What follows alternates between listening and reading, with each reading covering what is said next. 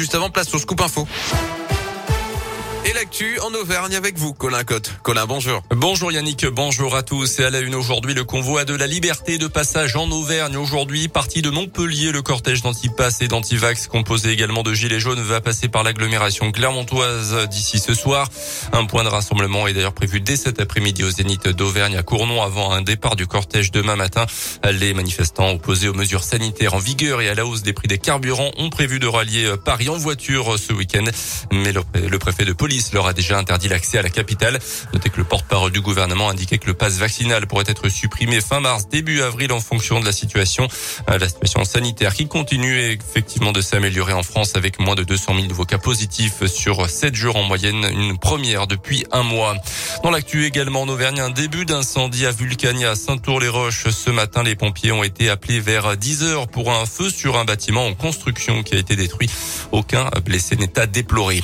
Que se passe-t-il en ce moment dans les rues de Clermont. Vous en parlez en début de semaine. Des tags racistes ont été découverts sur le campus. Des CESO sur les murs de Polytech. Ce n'est pas le premier incident euh, puisque des inscriptions également racistes ont été repérées ces derniers mois aux abords de la fac de lettres au niveau du viaduc Saint-Jacques ou près de la préfecture. Impossible à accepter pour plusieurs associations culturelles qui ont décidé de se regrouper au sein du collectif Nous aussi 63 pour mobiliser les élus et les habitants sur ce sujet.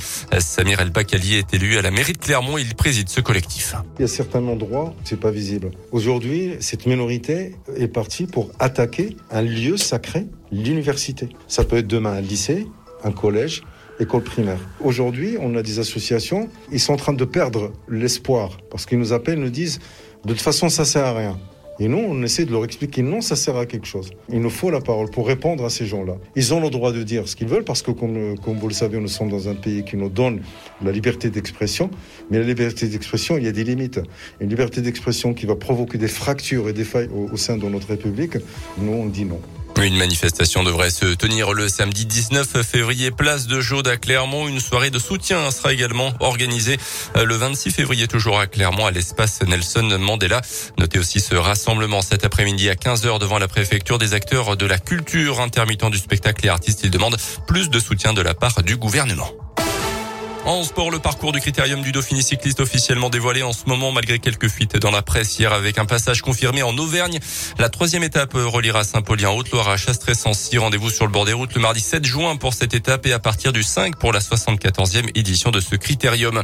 Au JO d'hiver, une journée blanche sans aucune médaille pour le camp français que ce soit en snowboard cross chez les hommes mais aussi en ski alpin. Alexis Pinturo a chuté et c'est en plus de ça blessé à l'épaule lors du slalom du combiné. Et puis en rugby, la Ligue vient de dévoiler la date du match entre l'ASM et Bordeaux reporté il y a une semaine à cause du Covid. Ça sera le dimanche 13 mars à 21h05.